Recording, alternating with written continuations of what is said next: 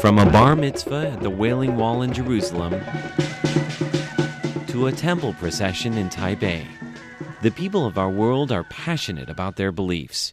Are you listening? Tune in to the sounds of your world on Radio Taiwan International. Hello and welcome to Radio Taiwan International. I am Natalie. So, we have a variety of interesting programs for you today. We have Ear to the Ground, where Andrew Ryan brings you some fascinating sounds from different corners of Taiwan, and Jade Bells and Bamboo Pipes, where you can hear some beautiful Chinese music. But first, join us for Here in Taiwan.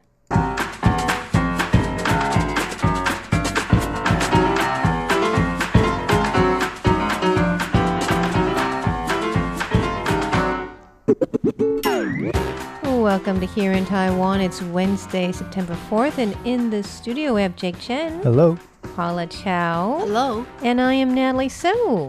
We'll be talking about Netflix and their first three original Chinese language series made here right in Taiwan. Also, we'll be telling you about PM 2.5 levels in Taiwan and other metros around the world. And people are discussing would you change your major? We'll hear what some um, people at Taiwan's top university are saying. And we have a lot more stories coming right up.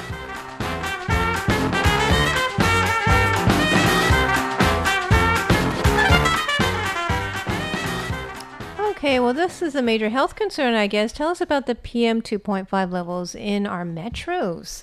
Right. This is a, uh surprise finding that came uh, out last week, and it was reported uh, quite widely here in Taiwan uh, by many news media. Because a, uh, a group of researchers measured the level of PM 2.5, which is a harmful particulate matter. It's small enough to enter your system directly without being filtered out by your lung, like other particles can. So the concentration of that is measured by uh, mg slash cubic meter, so milligram per cubic meter.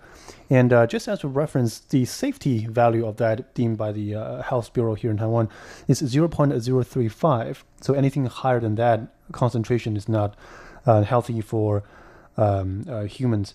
So the figures from Taiwan's MRT did not look good, and this surprised many. In the waiting area right in front of the train cars when they arrive, the measures sorry, the measured values could go up uh, at all the way up to 0.07 to 0.08, so more than twice the safety standard. And when you enter the train, inside the train cars, the PM 2.5 level hovers about 0.04, so still slightly higher than Really? the safe standard. Wow. In contrary, uh, the researchers also measured sort of the waiting area in front of buses. I thought, since we sometimes could smell the fumes, I thought that would be pretty bad. But no, the value drops to, on average, drops to about 0.019. That's way lower. Uh, I guess it's because we're in the open air, so Right, everything spreads out. uh, very quickly. Uh, whereas down uh, in in the uh, downstairs area in the MRT, things just stay there. It gets it gets confined. So yeah, pretty pretty uh, alarming figure, especially considering that uh, Taipei's MRT system carries uh, 700 million people every year. Um, so several scholars. It seems very clean, so you wouldn't have guessed, right? yeah, it does look very clean though. I I can't speak highly enough about how uh, clean they kept it. Right, and you would think that it's it's a very green way to travel, but I think that when the trains come in, they must be, you know, emitting some pretty bad particles there. Right. What about in other metros around the world? Um, they look at that of uh, Japan, uh, and it's a bit lower. I think they hover about 0.03, so it's still Oh, yeah, Better, but it's better. It's better. closer to sort of health safety threshold, but it's it's considerably better.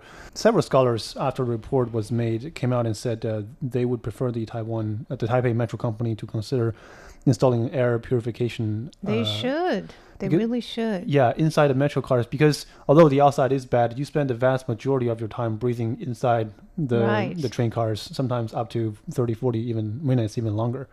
So, yeah, um, it's a pretty new report, and I'm curious to see what they what, what they're going to do about Well, it. hopefully they. I mean, they can do something about it, right? Whether it's I the think so. emissions or the air inside the trains. Right? If they want to support people's use of the metro, which is very popular here in Taiwan. Yeah, So, do you guys use the metro often? pretty frequently myself, Yeah. Mm, not that often. I Not take that- the bus every day. Okay, so that's a little bit safer and very green as well. and healthy too.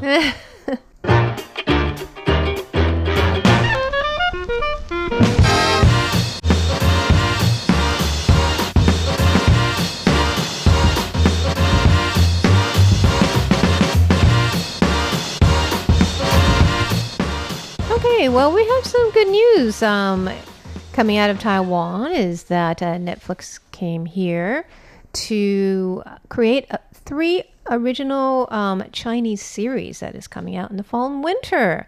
And these are all rooted in um, Taiwan and uh, Chinese culture, uh, storytelling, uh, history. And they chose Taiwan over China because um, there's just a lot less uh, regulations um, and it's actually easier to operate here. So um, Taiwan is a good place to film, and that's what we're trying to be. So um, I'll tell you a little bit about some of the stories, and you guys tell me what you think. Starting from October 31st, Halloween, there's a um, crime thriller called Nowhere Man, and it's going to involve a strange encounter that causes a man awaiting execution to experience alternate timelines, and that leads to his escape. I hope I'm not giving too much away here. From prison to protect his family. Would you guys want to watch that? A Crime story. No, I'm not. No, no, interested. no crime story. Okay. prison thriller. That's that's fine. Sounds pretty decent. And then uh, December 6th. Well, I mean, it sounds actually quite creative. I think, well, I'll, I'll let you know what the other ones are too. They all sound really uh, dramatic and creative to me.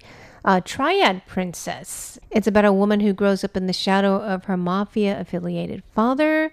She defies his wishes and takes a gig as an undercover bodyguard for a famous actress. So that begins in December. And then in January, there's The Ghost Bride, which is set in the 1890s. And it's about a young woman who finds herself in the afterlife and becomes mired in a murder mystery connected to the deceased son of a wealthy family. Any of those stories sound interesting to you guys? That last one sounds pretty good. It kind of sounds pretty interesting. Yeah. Ghost Bride. Actually, that's a tradition actually in Taiwan culture that if actually someone that you're engaged to dies, you can still marry them, right? Oh, I think so. Yeah. Yeah, Gee, I mean, you actually hold a a wedding, and then you have some kind of um, Right. ceremonial, uh, when when cultural right. I don't mean to judge, but wouldn't that be pretty spooky? I mean, you're you're holding wedding with a ash, uh, like of urn of ash. course, of course, it's spooky, but I think it's some way to, I think, show your respect or, or love or something like that. So I don't. I think some people still do. It's a traditional. I wonder if that's part of the um, story. Right, but it's not that I'm not patriotic or I don't watch Taiwanese uh, films, but there are two um, films that I'm really um, looking forward to on Netflix. One is The Crown. It's a it's a series about Queen Elizabeth Oh, II, okay. and there, there's another one. It's a ghost story. It's actually Ghost story. Um, that story. It's um, it was produced by um, a Korean Really? um, film industry. So Okay, yeah, some of my favorites are Americans, like uh, Madam Secretary and other flicks. But I think it's cool that um, Netflix they're creating um, original Chinese language content for themselves. They've seen that the market in um, these Chinese stories um, is pretty big, and they add a lot of you know the mystery and, and really intriguing culture to the mix at Netflix. So if you have Netflix, you might want to check those out this winter.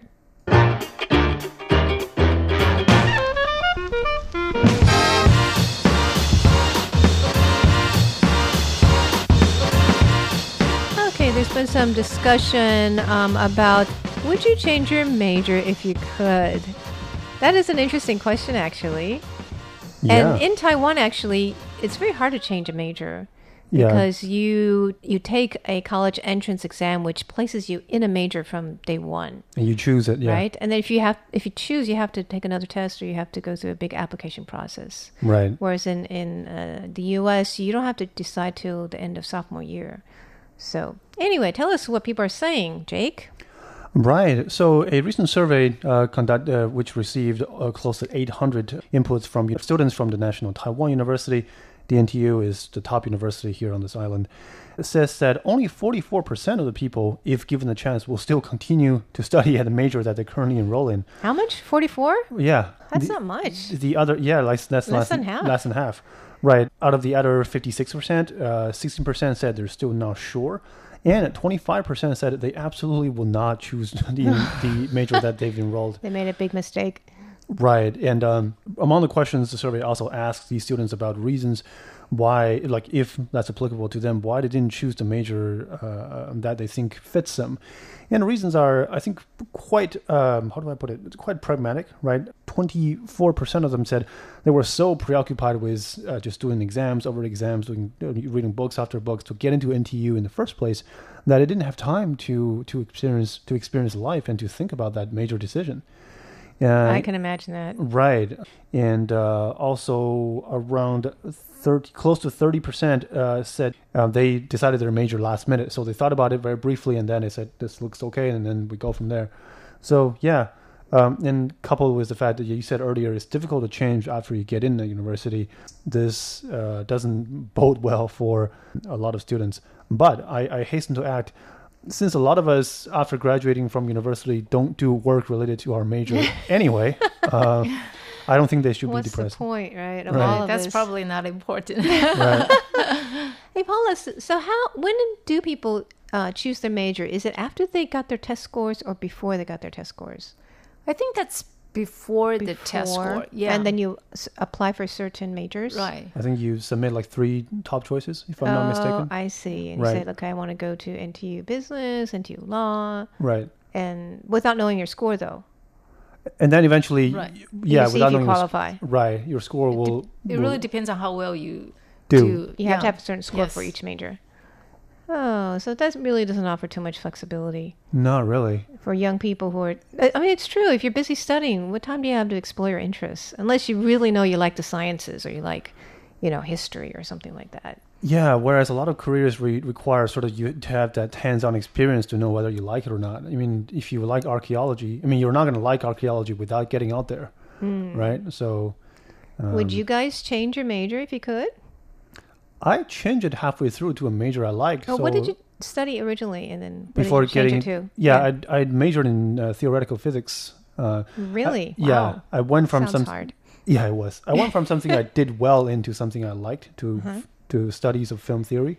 So yeah, I did change it, and I guess that was the right call. Great. And how about you, Paula? Would well, you change? I majored in history, um, but I think I would change. But right now, I, I enjoy reading um, stu- reading history books. so I find if really you could change, what would you change it to? probably um, literature. A literature. Yeah. Okay. Okay. Yeah, I think I would change too. Actually, I didn't really enjoy economics. Okay. I would have done like journalism, right? Something useful. nga ai ko ko na mo pagi ama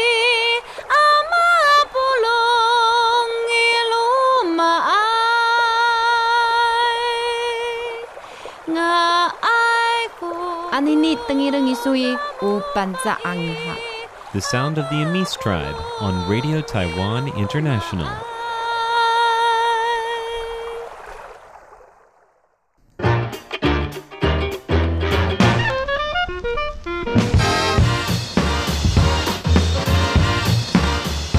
All right, since we're talking talking about studying, there's also been debate about is it worth it to buy books anymore at the bookstore? I mean, these days a lot of people go online to buy books, or they buy digital books even. Um, tell us more. What people are talking about? Those are the exact reasons uh, uh, that people sort of listed when they choose to not buy at uh, sort of your brick and mortar traditional bookstores anymore. Uh, this is a, a debate that, that got pretty popular on uh, PTT here, a local forum. And uh, so the guy asked, one person asked whether you still chooses to go to a physical bookstore to buy buy books. A lot of people said no, and they listed the reason you just mentioned. Um, a lot of people also said yes uh, for reasons that I think are quite reasonable as well. Uh, some of them said Taiwan has lost a lot of physical bookstores over just the recent 10 years. I mean, we've seen a large number of them just go out of business. Um, even the bigger ones like Eslite Bookstore, it's sort of subject to, to abrupt changes like the end of the lease when they just can't renew it anymore. So, sort of these readers want to support physical books stores as much as possible. Some people are also quite, uh, I guess, financially minded. Um, they said uh, sort of the discount you get from going to the physical bookstore and from buying online sometimes can be different. So, you know, they choose to compare prices after discount uh, before they purchase. Um, I'm sort of the pro bookstore camp. You know, I think that environment of just getting in there in a sea of books and, and read and study, like that should be kept. You know, Well, yeah, I think I mean it's it's it's fun, right? It's a nice experience, especially we have such great bookstores here. Like you mentioned, Elite it's like um, it's a cultural landmark in Taiwan. yeah. And you also a lot of other shops that you can look around in, and there's like you know stationery, all these little boutiques and and stands, and then there's tons of books that you can flip through. Right. So if you are in the mood, I guess going to a bookstore is quite, kind of fun. What do you think, Paula? I'm not, I, I, I agree. I enjoy, you know, Going to bookstores? Yeah, and I enjoy flipping through. I mean, those books. Right, and you're still reading, right? You said you're reading history and literature, and Yes. so you read physical books or um, Physical books. I don't read, you know, um, digital ebooks. I yeah. read, but I read mostly ebooks these days. So it's so convenient. I mean, Amazon has taken over the world. I think if you have a Kindle, it's like one second and the book is in your hands. Yeah. So um, I like to do that, and you carry it all on your, your device, so it's very convenient. Anyway, we hope that the books. I'm sure that the bookstores are going to be, um, you know, around for a long time here in Taiwan because it's just something that people like to do, and we have such very nice bookstores. Not all of them will be around, but like, the- Elite definitely will the be major around. ones, yeah. All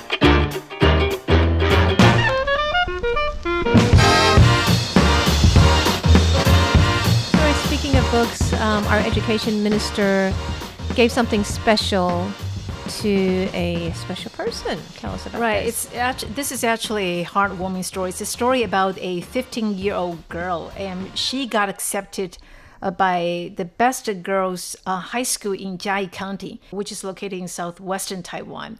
And this girl, um, she um, was born in a poor family, and then her father um, passed away a couple years ago.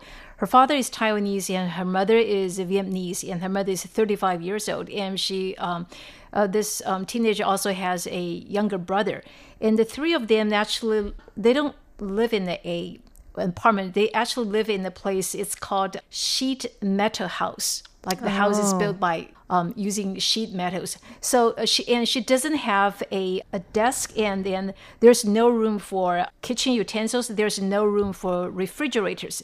So um, you know, so it's she. I mean, the the situation is pretty bad. However, despite the hardships, she got accepted by the best girls' high school in Chiayi County. That's wonderful. So right, her. it's it's really great. And then she is a hardworking student, and she's a good student, and she um, said that uh, her biggest wish is to have a desk, but she her family is so poor that they couldn't. Aff- uh, give her a desk. So um, when the news spread and the education minister Pan Wen-zhong uh, learned that, um, so he actually uh, bought a desk and sent the desk to the family.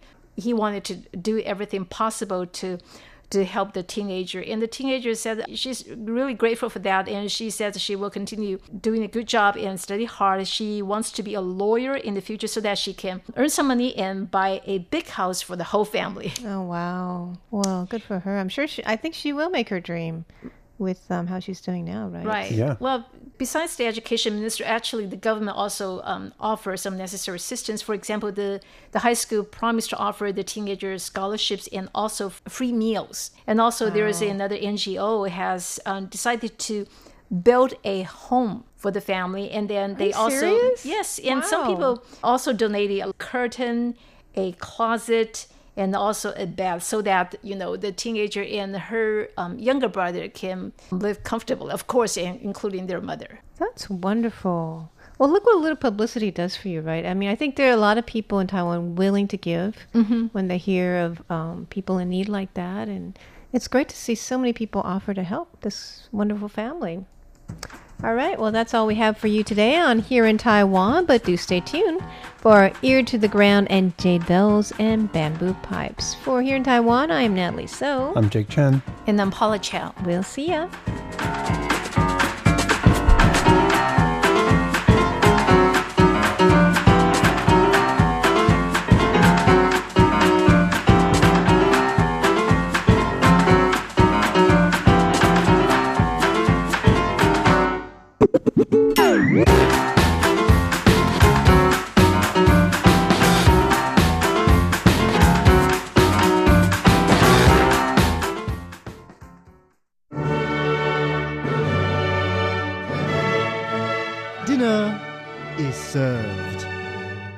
Andrew Ryan and Ellen Chu as they sample their way through Taiwan's culinary delights. Andrew, I thought we said no more intestines! That's on Feast Meets West. Every Saturday, only on Radio Taiwan International. Radio for refined palates.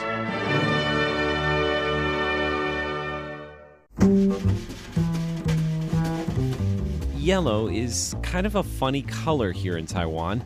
Almost everyone I asked about it said the same thing. Banana. Bananas. Banana. Banana. Bananas. No, I'm not going to do a show about bananas.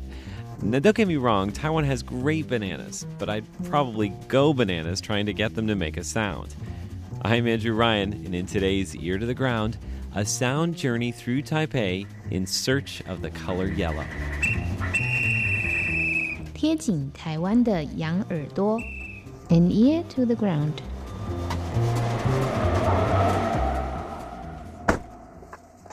Fortunately, when Taiwanese people think of the color yellow, they also think of taxis. So I hail one and begin my adventure.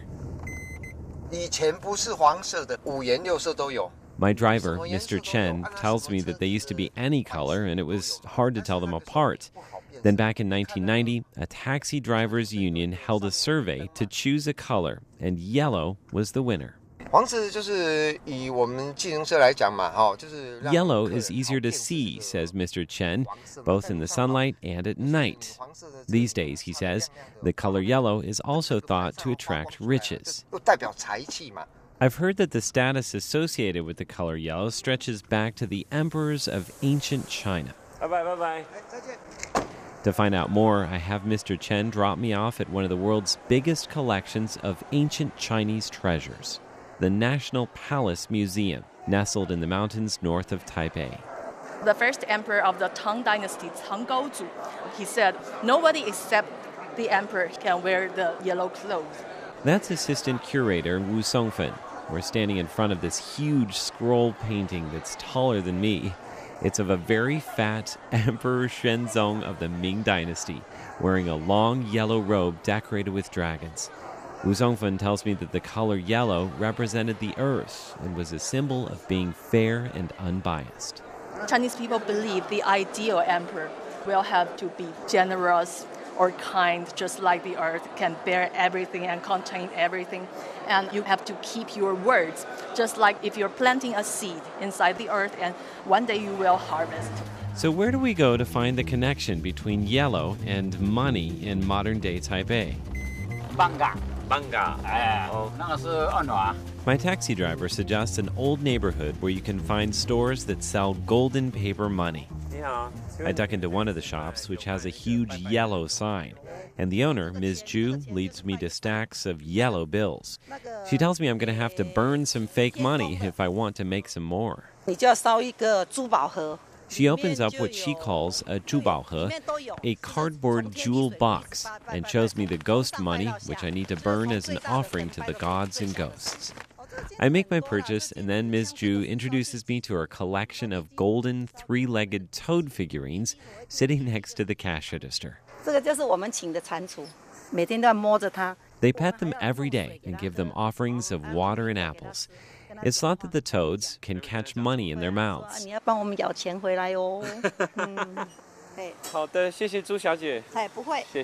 Across the street, another shop with a big yellow sign offers an entirely different way to make money. It sells lottery tickets. The manager, Xiao Su, tells me that he thinks the lotto stores are all painted yellow because of the association with wealth, and maybe it makes it easier to win. So I buy a ticket, and while it's printing out, Xiaosu tells me about the last big win at his store. A customer won 8 million Taiwan dollars. That's about 270,000 US. So Xiaosu set off fireworks to let everyone know, and business shot up by 40 to 50% after that. Maybe tonight someone else will win big, he says. So at 8:30, I turn on my TV and watch as the yellow ping pong balls pop up with the winning numbers. It's not my lucky night. Maybe I should have burned some paper money before I bought my lottery ticket. Or maybe I need a three-legged money toad of my own. After all, just about everyone I spoke to today had one. Even my taxi driver had a lucky toad sitting on his dashboard. With an ear to the ground, I'm Andrew Ryan.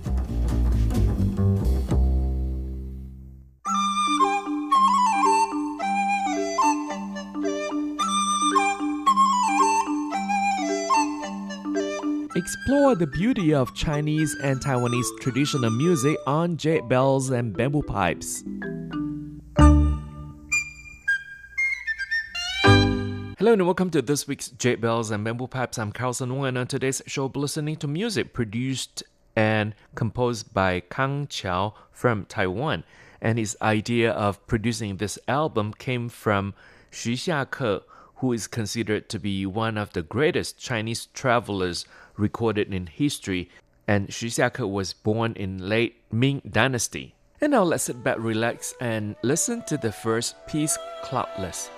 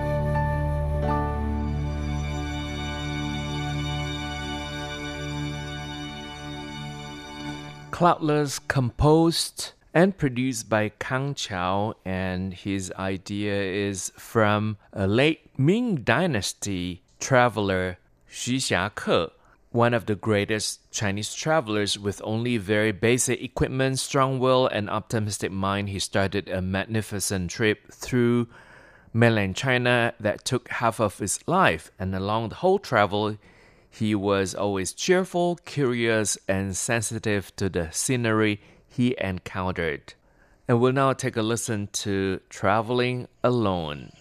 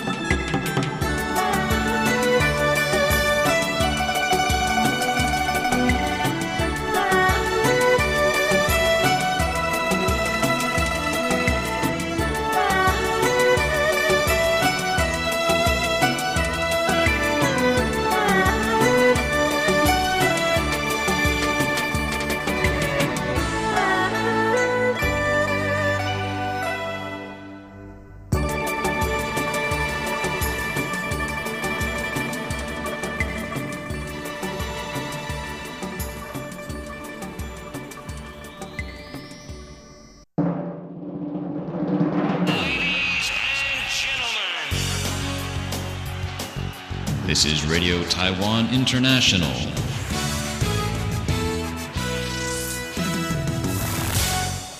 And once again, you're with me, Carlson Wong on Jade Bells and Bamboo Pipes. Today we feature music produced and composed by Kang Chao. Kang Chao is a musician with great talents in art. Since his college years, he had actively participated in a movement so called campus folk songs, writing and singing his own songs. And after taking a degree in law from Zhongxin University in Taiwan, he continued to work on a much wider range of topics, including verses, novels, and current affairs.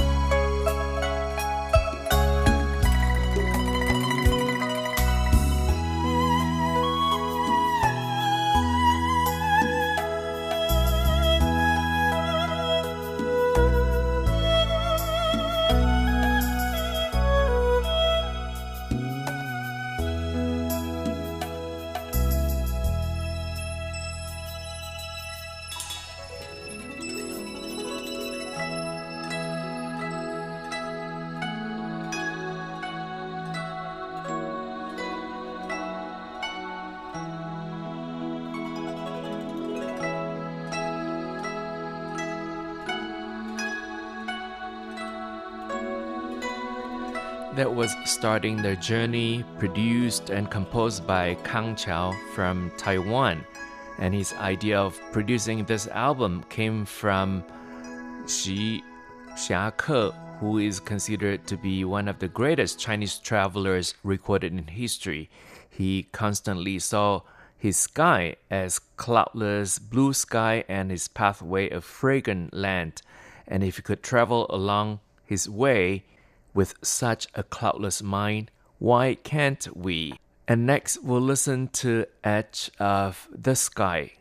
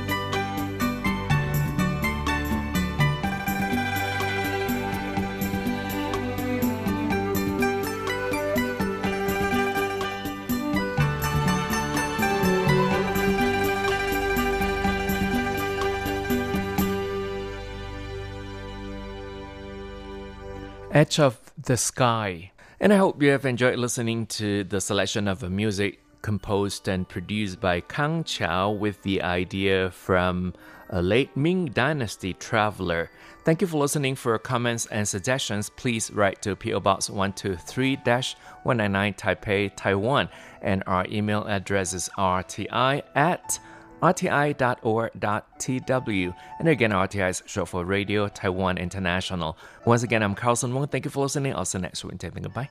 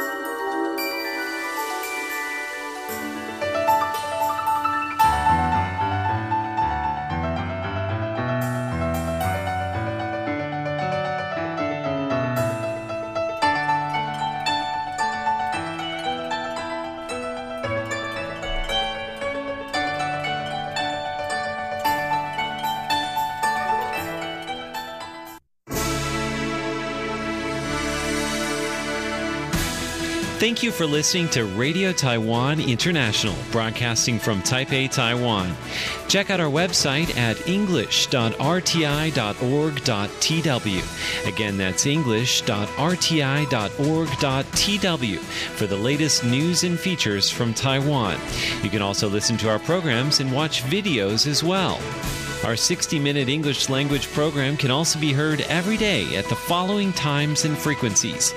In southern China and South Asia from 1600 to 1700 UTC on 6180 kilohertz. Again, that's in southern China and South Asia from 1600 to 1700 UTC on 6180 kilohertz. And in Southeast Asia from 0300 to 0400 UTC on 15320 Again, that's in Southeast Asia from 0300 to 0400 UTC on 15320 kilohertz. We'd love to hear from you. Please send your comments to P.O. Box 123 199, Taipei, Taiwan. Again, that's P.O. Box 123 199, Taipei, Taiwan. Or send an email to rti at rti.org.tw. Again, that's rti at rti.org.tw. Also, visit us on Facebook.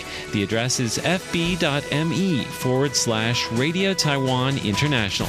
Once again, on Facebook, we're located at fb.me forward slash Radio Taiwan International for videos, photos, and news of interest from Taiwan. Thank you once again for listening to Radio Taiwan International.